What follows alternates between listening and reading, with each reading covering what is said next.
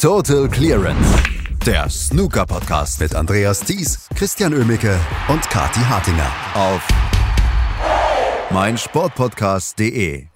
Lukas Kleckers hat sich in der Q-School tatsächlich durchgesetzt. Beim dritten und letzten Event in Sheffield konnte sich der Essener tatsächlich seine Tourkarte direkt zurückholen.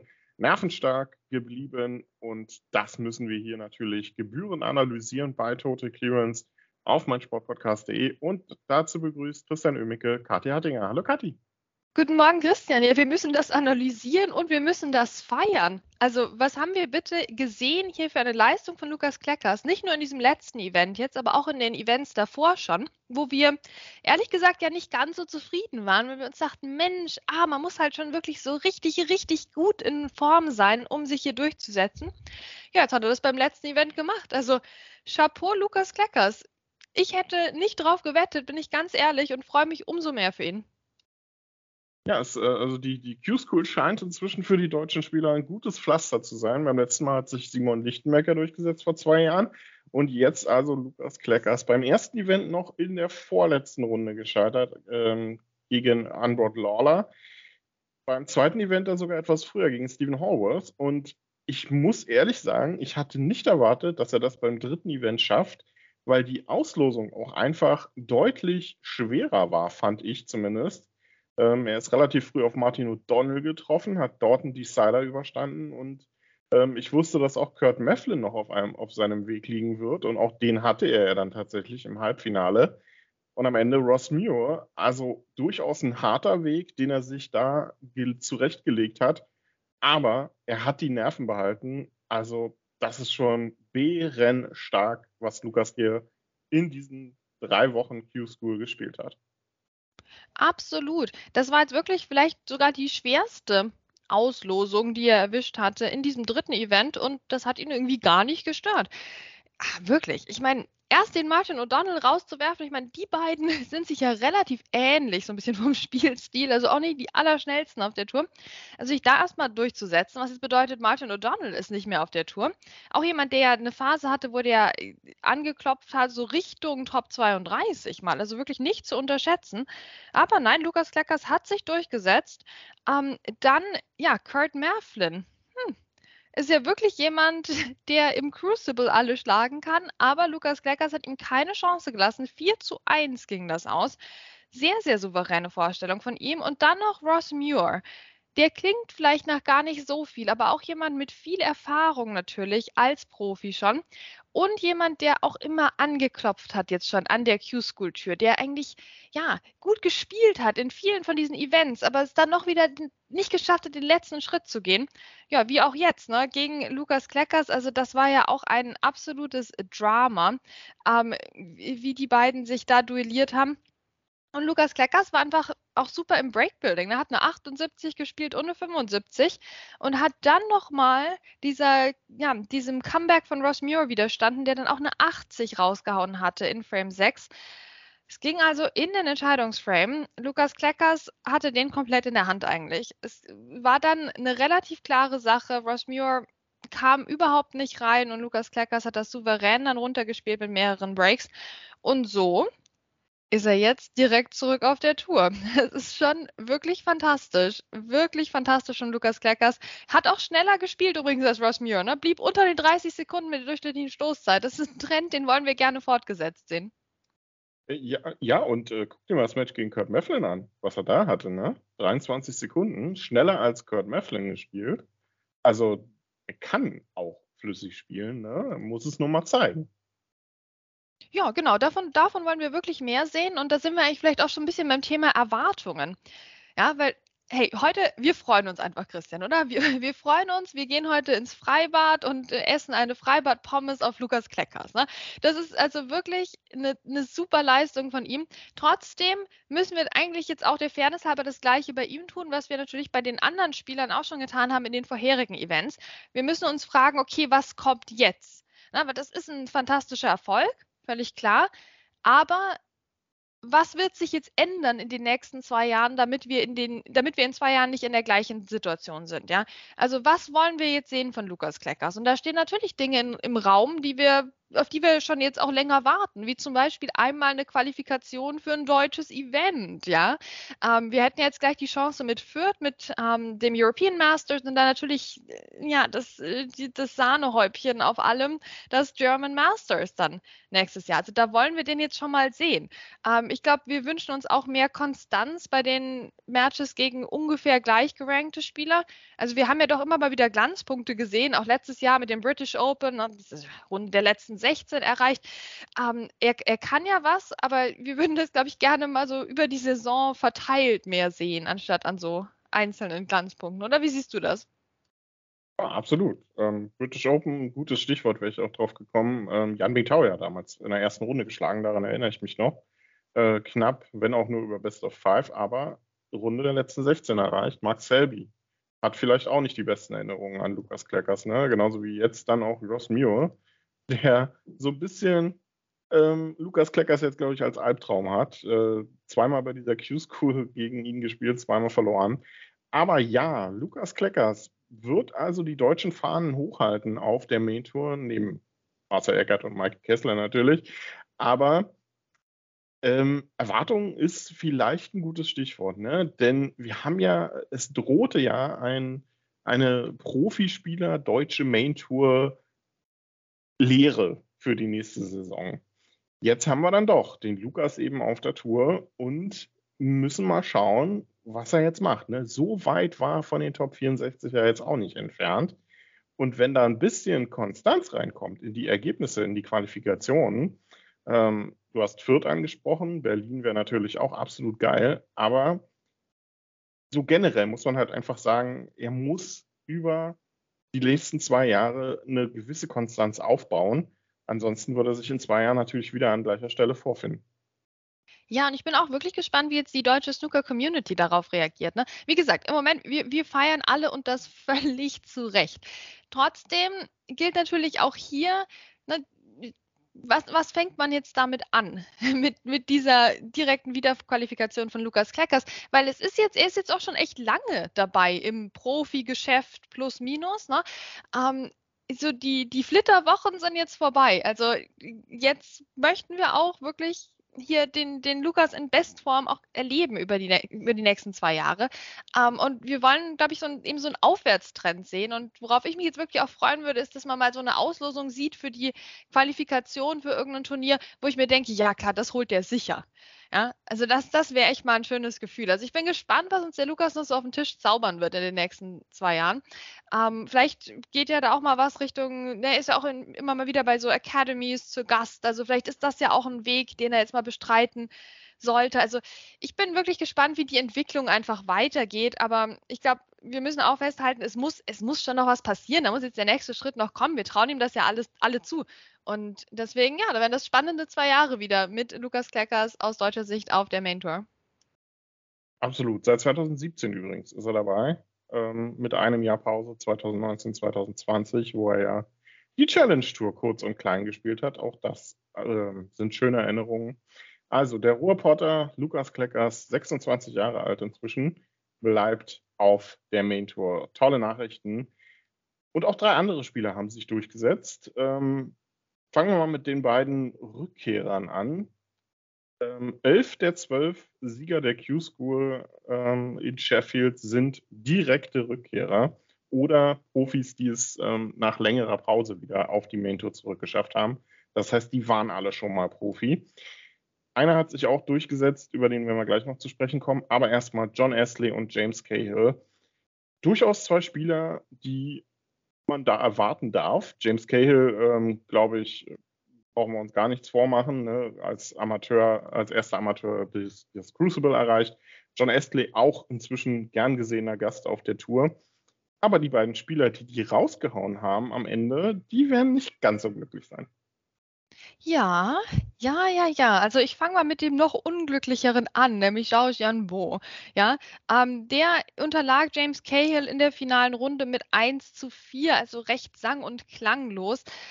Und der ist wirklich der Spieler, der so am knappesten gescheitert ist an dieser Q-School. Das tut einem wirklich weh, wenn man die Ergebnisse liest. Also er hat sich so gut da durchgekämpft, meistens bis in die letzte Runde und ah, dann hat es nicht gereicht. Also sehr, sehr bitter. Solche Leute haben wir natürlich auch immer. Wir denken an Sanderson Lamb letztes Jahr. Um, ähm, und ja, James Cahill, der ist jetzt, der ist jetzt wieder am Start. Ich hätte es ihm auch nicht zugetraut. Ich bin ein bisschen böse unterwegs hier, Christian. Mach was bitte. Aber ganz ehrlich, James Cahill, der ist jemand, der hat natürlich ein wahnsinniges Talent und der kann super fantastisches Snooker spielen. Aber er macht es halt oft auch nicht. Und bisher hatte ich in der Q-School schon das Gefühl, er tut es auch wenig. Ne? Ähm, ja, also der, der, letzte, der letzte Pfiff hatte gefehlt. Und jetzt, dass er sich tatsächlich im letzten Event jetzt noch durchsetzt gegen Zhao Jiambo, das ist, ähm, das nötigt mir wirklich Respekt ab. Das ist eine, eine tolle Leistung von James Cahill. Was wir jetzt von ihm als Profi sehen, das kann man ja sowieso nie wissen. Es kann sein, dass er im Crucible das One-Table-Setup erreicht nächstes Jahr.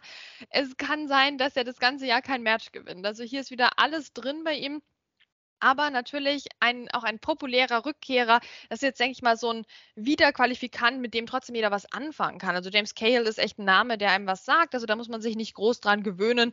Ähm, der wird sich da nahtlos wieder einfügen.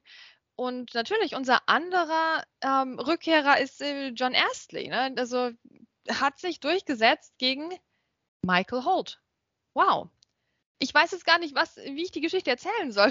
Ja, Michael Holt hat bitte in der letzten Runde der Q-School verloren jetzt mit 2 zu 4 gegen einen wie immer sehr ruhig und besonnen aufspielenden John Astley. Das ist wirklich seine Superpower. Ne?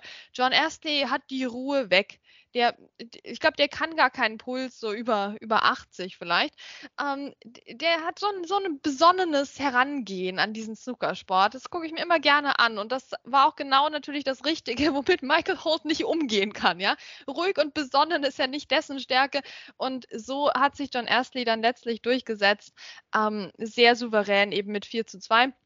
Also, die eine Geschichte, Michael Holt, super knapp war es, meine Güte, in der letzten Runde erst gescheitert. Die andere Geschichte über Michael Holt ist, der hat wenig gerissen in der Q-School, vor allem in den ersten beiden Events.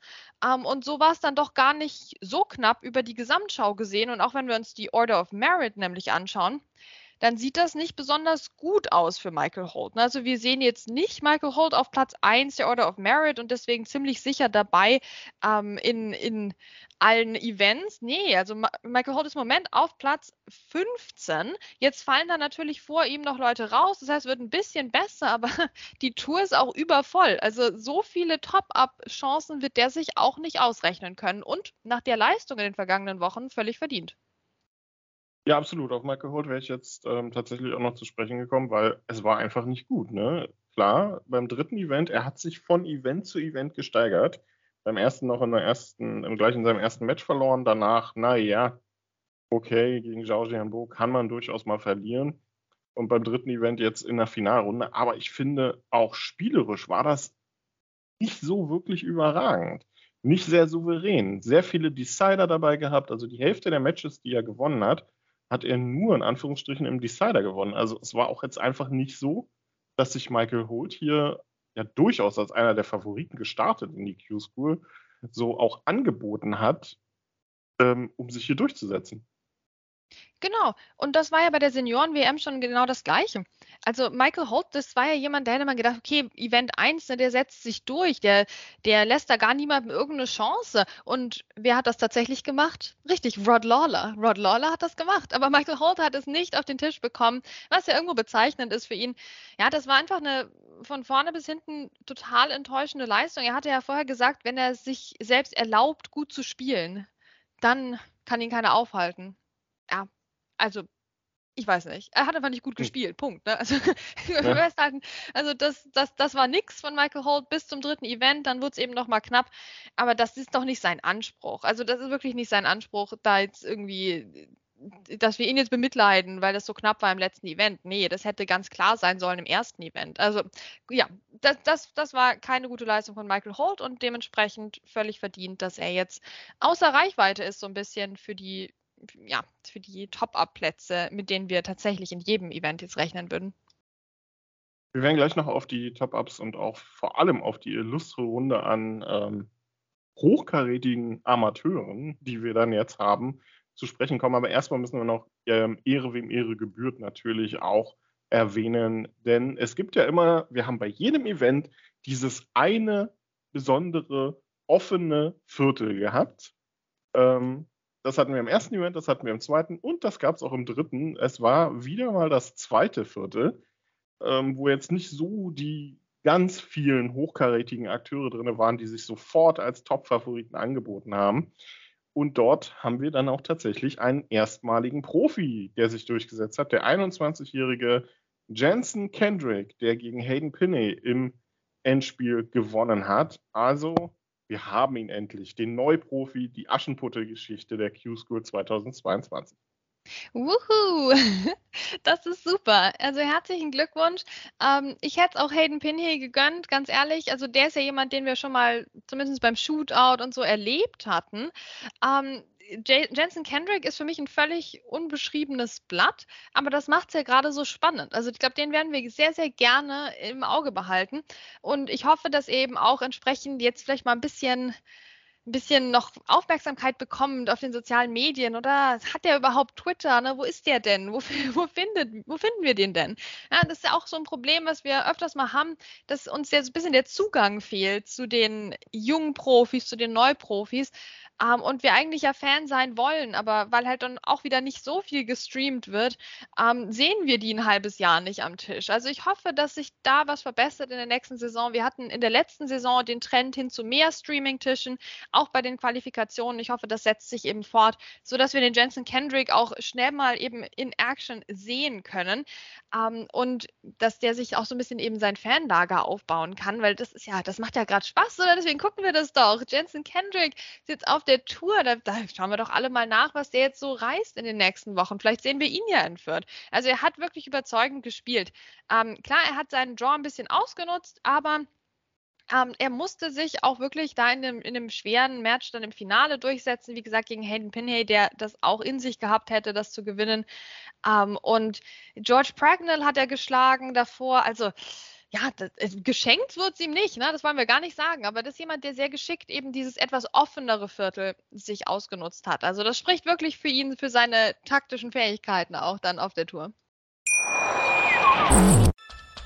Was zum Teufel, du Bastard? Du bist tot, du kleiner Hundeficker. Und dieser kleine Hundeficker, das ist unser Werner.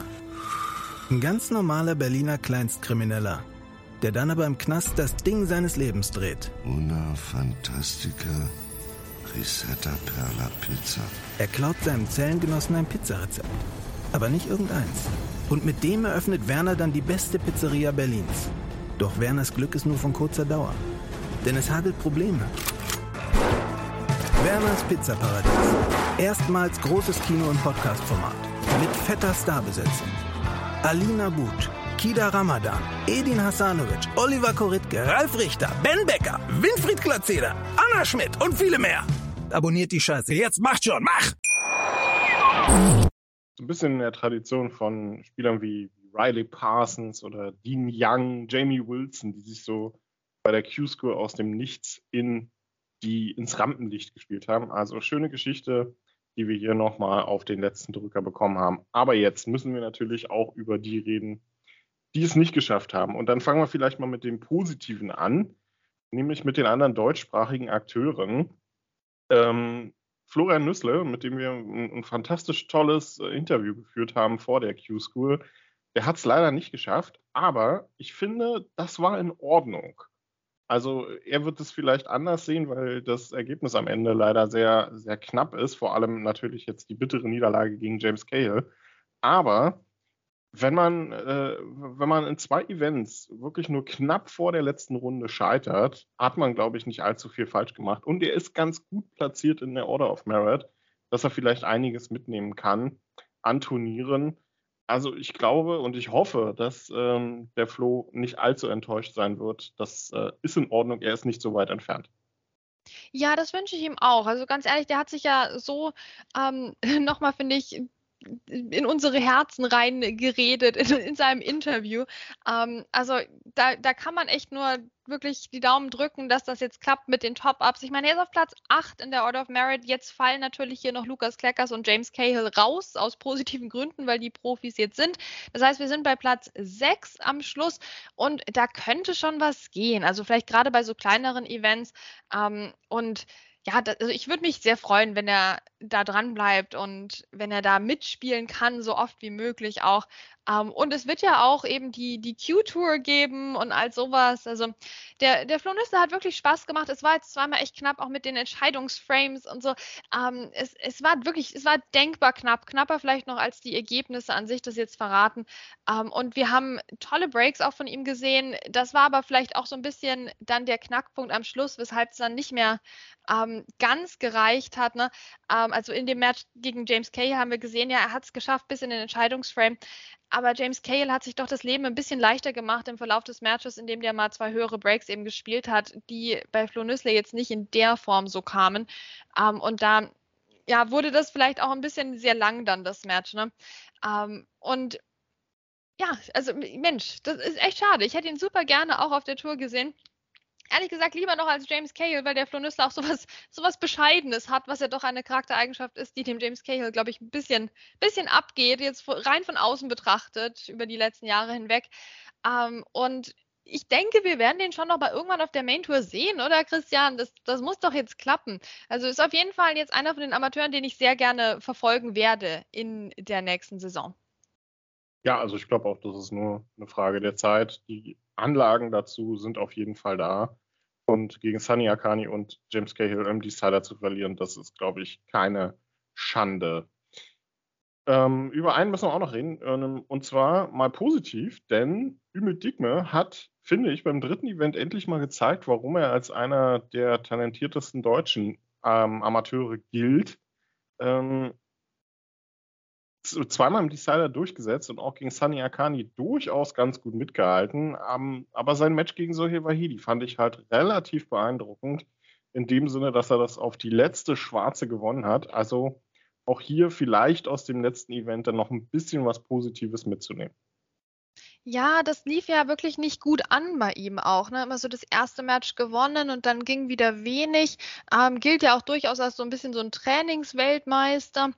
Ähm, das war jetzt gut, dass er das mal so auf den Tisch gebracht hat, gerade auch in diesen knappen Matches. Also das stimmt. Das ist auf jeden Fall ein positives Zeichen, was er sich auch hoffentlich mitnehmen wird jetzt ähm, für den Verlauf seiner nächsten Saison. Also das war das ging jetzt schon mal in die, in die richtige Richtung, in die Nähe. Ähm, trotzdem gilt natürlich auch, also die Q-School ist ja auch teuer, ne?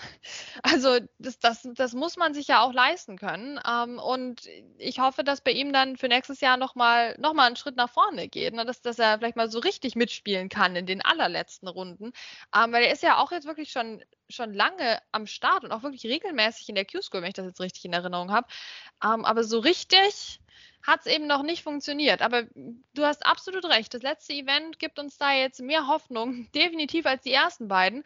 Ähm, hier, hier geht was nach vorne. Doch, da sind wir jetzt auch mal optimistisch. Das stimmt. Genau. Und ähm, ja, jetzt lese ich mal ein paar Namen vor. Ähm, jetzt wird es ein bisschen langweilig. Ähm, Zhao Jianbo, Stephen Hallworth, Sunny Akani, Daniel Wells, Kurt Mefflin, Michael Holt, Andrew Higginson, Michael George, Rory McLeod, Ben Hankern, Lee Walker, Gao Young, Martin O'Donnell, Julian Boyko, Ben Mertens, Ashley Carty. Tja, Carty, alle Amateure. So schnell kann es halt gehen. Ne? Oder so kann es halt auch bleiben bei manchen, siehe Rory McLeod zum Beispiel. Ähm, das ist wow. da, da, da, fällt einem kaum was ein, oder? Das müssen wir jetzt einfach hinnehmen. Wir werden eine Tour haben ohne super bekannte Namen. Ähm, die werden uns auch ein bisschen fehlen, aber dann auch wieder nicht so. Ne? Auch das kennen wir jetzt mittlerweile aus den letzten Jahren. Man denkt sich, meine Güte, wie kann die Main Tour funktionieren ohne Michael Holt? Sie wird funktionieren ohne Michael Holt. Ähm, es ist schon immer auch was Tragisches dabei bei diesem dritten Q-School-Event. Weil davor konntest du dir noch so Illusionen machen, ne? Ja, der, der, der kommt schon noch, da, da passiert noch was im nächsten Event. Und auch wenn ich jetzt eigentlich fünf Leute noch sehen will und es gibt nur noch vier Plätze im nächsten Event, da, da, da passiert irgendwas, da, da geht schon noch was. Aber nee, jetzt geht nichts mehr. Jetzt ist die Tür zu und das bedeutet, sie ist zu für ein ganzes Jahr. Ähm, und das heißt, wir werden ja, eine, eine neue Tour erleben und wir werden hier einige bitter enttäuschte Spieler auf dieser Liste gerade gehabt haben, die du vorgelesen hast. Ähm, andere, die sich vielleicht jetzt mit einem ungewöhnlichen Jahr oder mit einem weiteren Jahr in der Schwebe ganz gut anfreunden können. Andere, die vielleicht jetzt auch sagen, okay, mir reicht das jetzt mit dem komischen Stock und dem großen Tisch. Ich würde aber auch gerne nochmal drauf eingehen, auf ähm, so ein paar junge Leute, die wir jetzt eben auch nicht dabei haben, schrägstrich nicht mehr dabei haben. Ja, Ben Mertens natürlich. Hätten wir sehr gerne gesehen auf der Main Tour. Ist jetzt auch so ein bisschen unter ferner Liefen in der Order of Merit. Und dann Robbie McGuigan, oder? Was, da, da, passiert auch wenig. Also schade. Da hätte ich mir jetzt echt gewünscht, dass der sich mal durchsetzt. Ist ja auch immer so hoch gelobt und hier noch mit dieser Connection zu Mark Allen. Wir wissen jetzt nicht, wie stark die noch ist, aber ähm, insgesamt ja doch jemand, der der immer so gehypt wird ein bisschen. Aber da passiert Liam, auch Liam nicht so Davies, viel. auch so. Das ist ja. auch ein bisschen enttäuscht, ne? Ja, genau, genau. Also das sind diese ganz Jungen, die jetzt ehrlich gesagt ein bisschen aufpassen müssen, dass die nicht langsam alt werden. Also das ist so böse, das sind immer noch super junge Männer. Ignoriert mich, wenn ihr das hört, Jungs. Ignoriert mich. Ähm, aber so, ne, so, ein bisschen stimmt das schon auch Peter Devlin und so. Der Welpenschutz läuft bei denen dann auch so ein bisschen aus. Und wenn wir die jetzt nicht bald auf der Tour sehen, dann ist es zumindest nichts mehr mit dem Jungspundwunder, sondern dann ist es halt jemand, ja, der hat sich jetzt jahrelang abgekämpft, um es auf die Tour zu schaffen und jetzt hat er es endlich geschafft. Also die Geschichte verändert sich dann so ein bisschen, was für das Spiel auf dem Tisch echt völlig irrelevant ist, aber vielleicht für das Selbstempfinden und die Selbstwahrnehmung. Also das finde ich auch eine interessante Geschichte, das jetzt weiter zu verfolgen. Was machen diese hochgelobten jungen Talente im nächsten Jahr? Ja, also die Q-School bleibt ein hartes hartes Pflaster. Rod Lawler, Fergal O'Brien, Andy Lee, Beilang, Adam Duffy, Jacques Schurti, Aaron Hill, Sanderson, Lem, Lucas Kleckers, Jensen Kendrick, John Astley und James Cahill können jetzt erstmal aufatmen. Sie haben sich durchgesetzt und es kommen ja noch vier weitere asiatische Akteure dazu, die sich gerade bei der äh, ähm, Asia und Oceania, Oceania Cruise School in Thailand balgen. Ähm, ich bin mir sicher, da werden vielleicht auch ein, zwei bekanntere Namen am Ende dabei sein. Dishawat Pumjeng zum Beispiel mit dabei, Tanawat Tirapong Balbun sagt vielleicht auch noch einigen was, Torchuan Leong zum Beispiel. Also da ist einiges auch an Bekanntem noch dabei, aber ich bin mir sicher, da werden wir auch ein, zwei neue Spieler sehen. Vielleicht ein Wort noch zur Order of Merit. Wir überziehen hier schon wieder gnadenlos, aber ist egal. Ähm, wir haben ja immer wieder super viele Top-Ups ähm, die sich in die Main Tour Events dann reinbalgen, so ein bisschen als äh, Amateure. Ich glaube, so viele werden wir davon diese Saison aber nicht, nicht sehen. Ne? Es sind zwar 130 Spieler auf der Main Tour. Ähm, das heißt 128 freie Plätze. Theoretisch müssten also selbst Profis, wenn alle melden, ähm, teilweise nochmal so eine, so eine extra Runde davor spielen. Ich glaube aber, wir werden ein, zwei Akteure haben, die wir nicht sehen. Zum einen ja Liang Wanbo, ne, gesperrt. Igor Figueredo, ähm, aktuell in Brasilien bei seiner Familie, meiner Kenntnis nach. Weiß ich nicht, ob der wiederkommt. Dann haben wir Victor Sarkis, ähm, der Brasilianer, der sich durchgesetzt hat, gerade auf der Main Tour. Müssen wir mal gucken, ob noch ein, zwei andere Visa-Probleme dazukommen. Aber ich glaube, so viele Spieler werden wir dann als Top-Up nicht dabei haben, ne? Ja, genau. Also das ist ja nochmal die andere Geschichte. Also Zhao Jianbo kann schon wirklich zufrieden sein, dass er jetzt hier so klar auf der Nummer 1 der Order of Merit ist.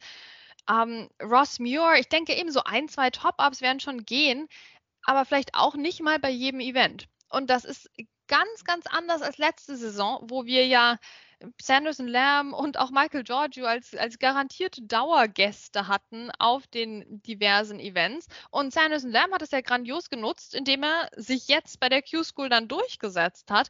Also der hat diesen Schwung richtig optimal mitgenommen. Also das kann schon auch was bewegen, wenn man so einen Top-Up-Platz bekommt.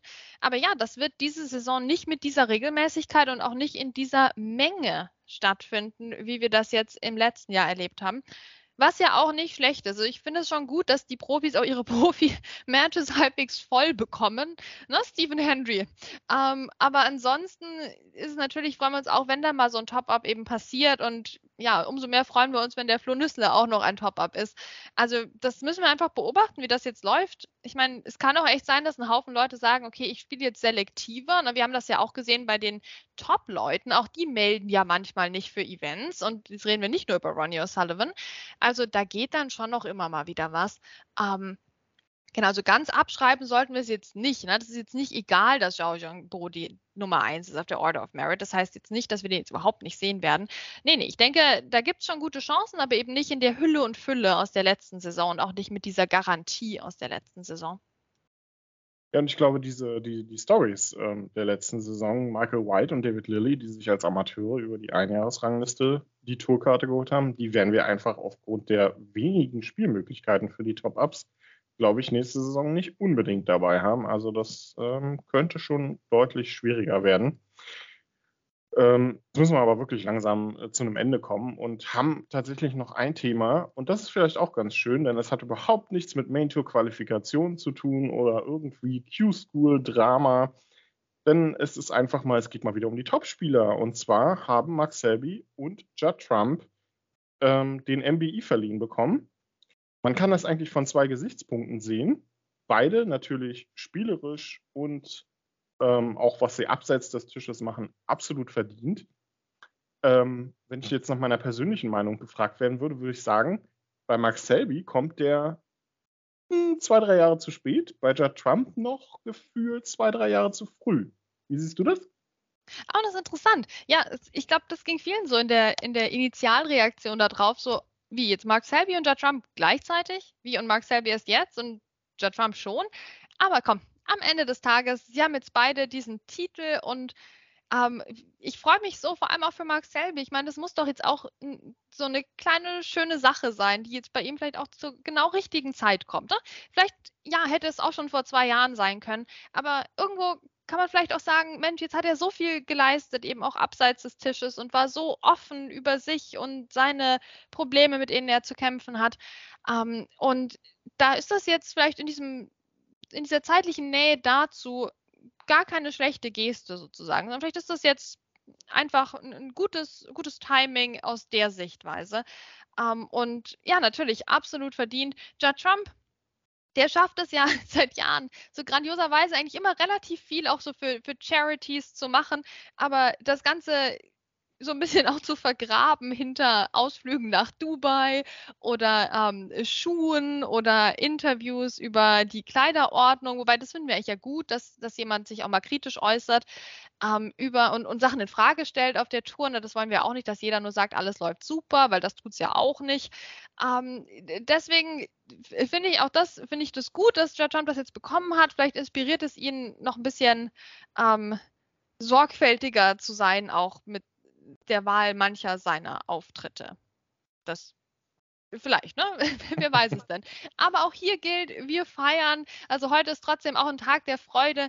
Ähm, wir haben neue, neuen Profi, wir haben wiederkehrende Profis, wir haben äh, zwei jetzt quasi mit, mit wunderbaren Titeln ausgezeichnete ähm, Top-Spieler. Und ja, wie gesagt, also gerade für Mark Selby in, in seiner aktuellen Lage freut mich das total.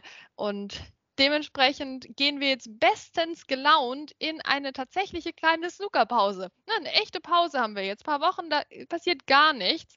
Ähm, bevor es dann weitergeht, womit, Christian? Äh, ja, womit eigentlich, ne? Championship League, glaube ich. Die, Natürlich, womit die, die, auch sonst. welche, welche Championship League? Muss man mal, mal gucken, ne? Die mit das den Phasen, das ist die mit den mit Stages. Den, ja, ja, die, die, die Ranglisten Championship, die, mit den mit den Gruppen mit Best of 3 bis 27. Wir werden es, äh, wir werden es irgendwie erwarten und der Sieger der Gruppe ähm, Y trifft dann auf den Sieger der Gruppe 12a. Irgendwie so Genau. war das doch, ne? Genau, aber darüber müssen wir uns jetzt erstmal ein paar Wochen noch keine Gedanken machen. Auch das ist Grund zur Freude hier bei Total Clearance. Absolut. Und damit herz, herzlichen Glückwunsch nochmal natürlich erstmal an Lukas Kleckers und an die anderen, die sich bei der Q-School durchgesetzt haben. Wir werden wahrscheinlich dann nochmal ähm, auf, die, äh, auf die beiden Events in Asien blicken, ähm, nur so als kleine Zusammenfassung dann.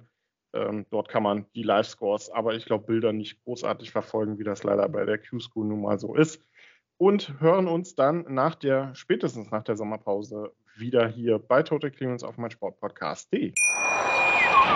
Ich habe mich natürlich schockverliebt, weil die war wirklich ganz, ganz klein. So begann die Mensch-Hund-Beziehung zwischen Christina und Tierschutzhund Frieda. Und wie es danach, nach dem ersten Moment der Verliebtheit, so weiterging und welche Klippen es danach zu umschiffen galt, das hört ihr in der neuen Ausgabe von Iswas Dog, dem Podcast für harmonische Mensch-Hund-Beziehungen. Iswas Dog? Mit Malte Asmus. Überall, wo es Podcasts gibt. Total Clearance. Der Snooker-Podcast mit Andreas Thies und Christian Oemicke auf meinsportpodcast.de.